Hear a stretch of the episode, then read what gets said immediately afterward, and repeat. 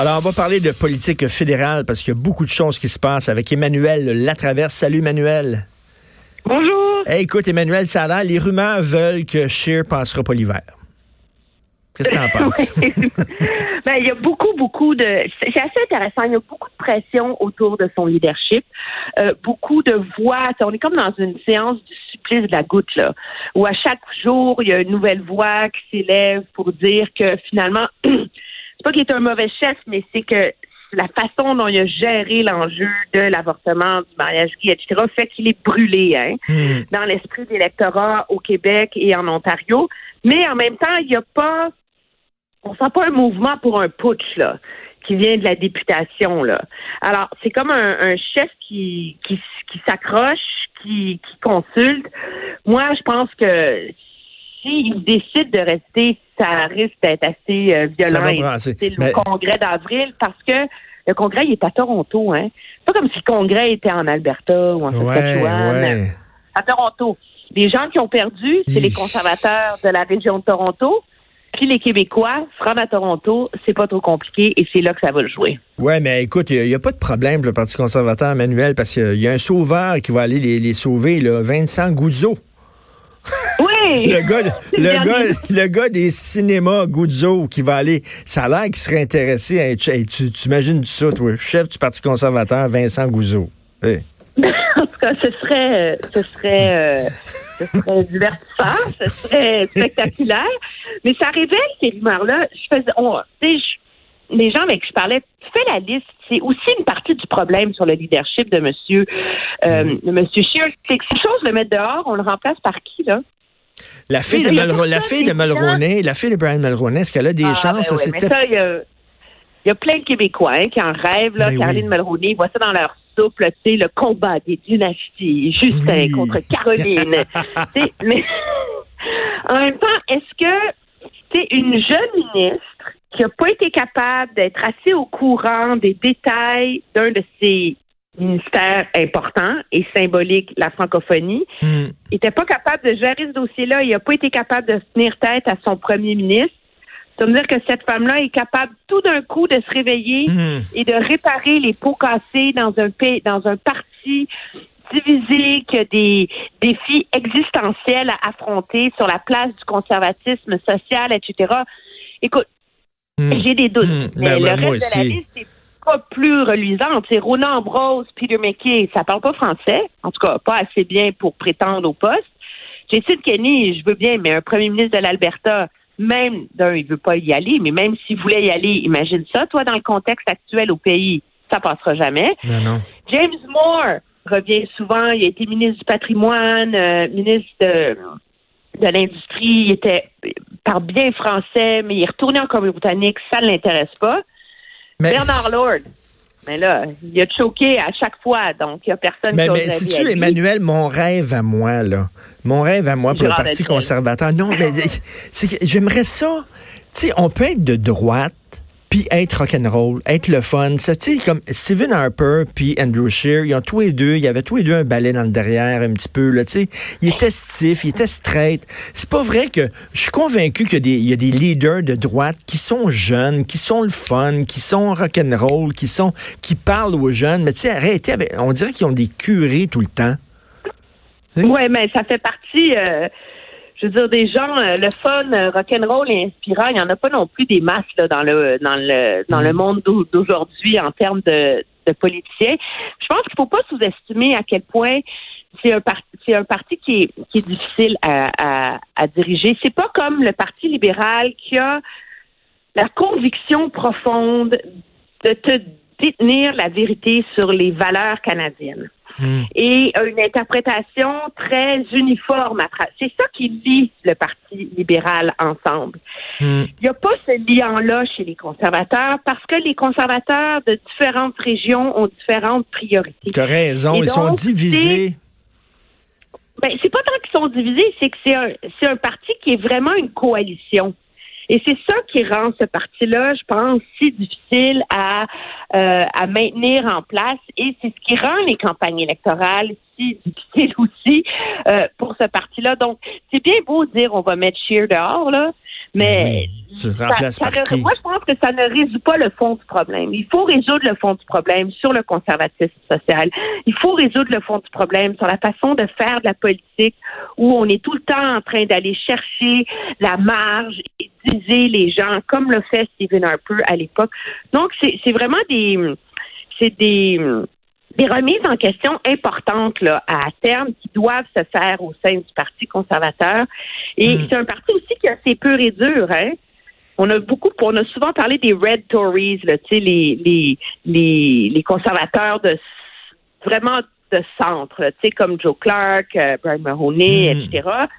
Mais maintenant, l'aile des Blue Tories, les purs et durs, là, ils sont très importants dans ce parti-là. C'est-à-dire quoi? C'est l'aile un peu, l'aile morale un peu, l'aile un peu plus euh, pro-avortement, etc. Là? Ben, il y a cette aile-là, très clairement, qui est, assez puissante et qui a une force de mobilisation. Hein. C'est ça qu'il faut pas oublier. Là. Les gens qui sont pro-vie, etc., ils savent s'organiser, ils sont beaucoup plus engagés que les gens qui sont pro-choix, là, objectivement, là, dans la sphère euh, euh, politique. Là.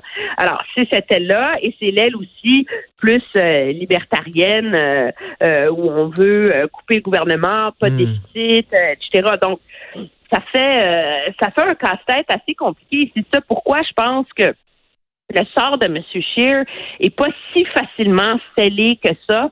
Bien qu'il hmm. définitivement, moi, je le décris comme un chef en sursis, là. Tout à et ça va prendre, euh, ça va prendre euh, déjà un geste spectaculaire lors de la réunion de son caucus mercredi prochain. Et, et, Emmanuel, justement, parlant de l'ouest du pays, est-ce qu'il faut prendre les menaces de Jason Kenney au sérieux? Ben, c'est comme euh, c'est l'art de faire de la petite politique là sur la question euh, de, la, péréquation, menacer un référendum en Alberta. Tu ça, ça galvanise le monde. On est tanné de mm. payer des chèques au mm. Québec, tout anti Le fond du problème autour de ça, c'est une fois pour toutes, il faudrait le mettre au clair. L'Alberta n'a aucun contrôle sur la péréquation. C'est un programme fédéral. Mm. L'Alberta n'envoie pas de chèques à Ottawa pour payer la péréquation. C'est le gouvernement la péréquation est financée à partir des revenus généraux du gouvernement, là. Mais en même temps, et, et la réalité, c'est que il y a une partie de l'avenir du pipeline Trans Mountain c'est pas la bonne foi du gouvernement Trudeau là, qui est remise en question. Là. Je veux dire, ils l'ont acheté, le pipeline. Là. Ils essaient de le construire, là. Mais c'est toute la complexité autour des recours judiciaires, euh, de l'opposition de certaines Premières Nations, de groupes écologistes. C'est cette espèce de, de, de cadenas euh, de juridiction, d'interprétation de la loi qui fait en sorte que Trans Mountain, comme d'autres projets avant, est complètement euh, prisonnier de facteurs que ne contrôle pas le gouvernement. Mhm. Je pense que la réalité, c'est qu'il va falloir que le gouvernement Trudeau trouve une façon d'être moins, c'est son ton qui doit changer face à l'Alberta. C'est d'être moins moralisateur face à ce secteur de l'économie là. Et M. Trudeau a certainement mis l'huile sur le feu pendant ben la campagne électorale. ben oui, mais écoute, si, si Jason Kenney pense que euh, euh, Justin Trudeau va ouvrir la boîte de Pandore de la péréquation et rêve en couleur, ça m'étonnerait que Justin Trudeau se lance là-dedans dans une réforme de la péréquation. Ben, Monsieur Trudeau, je veux dire, en 2000, le dernier qui avait fait des changements majeurs à la formule, c'était Stephen Harper en 2014. Et on s'entend que le gouvernement Trudeau a vite fait de reconduire la formule pour un autre euh, pour un autre quatre ans là, en, en, 2018. Là.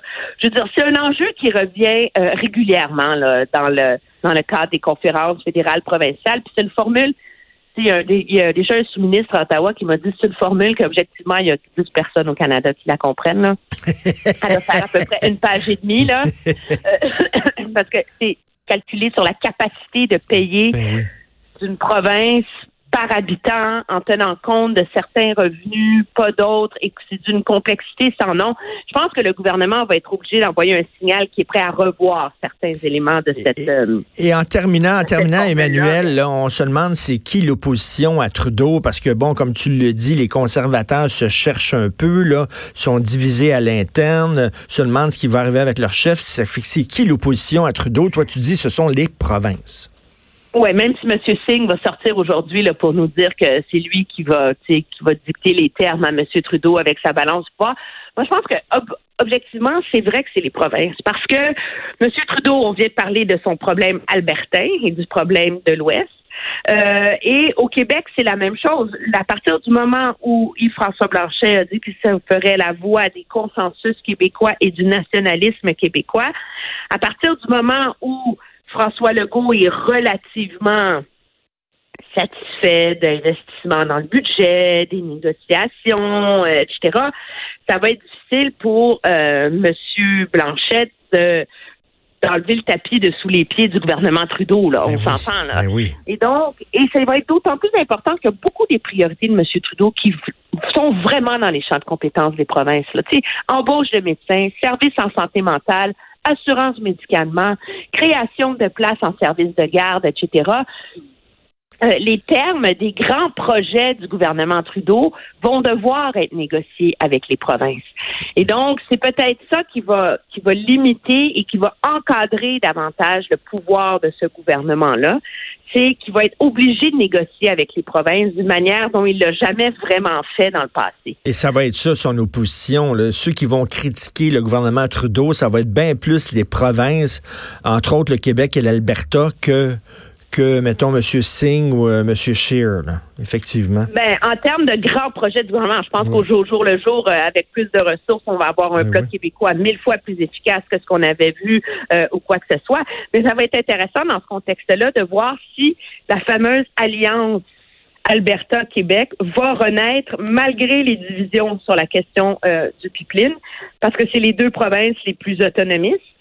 Et donc, euh, c'est elles qui ont le pouvoir d'essayer de créer des fronts communs contre le gouvernement Trudeau sur toute la question de son ingérence dans les champs de compétences des provinces et donc dans la mise en œuvre de certains de ces grands projets. Là. Ça risque d'être intéressant, ça va brasser, euh, on va s'en reparler.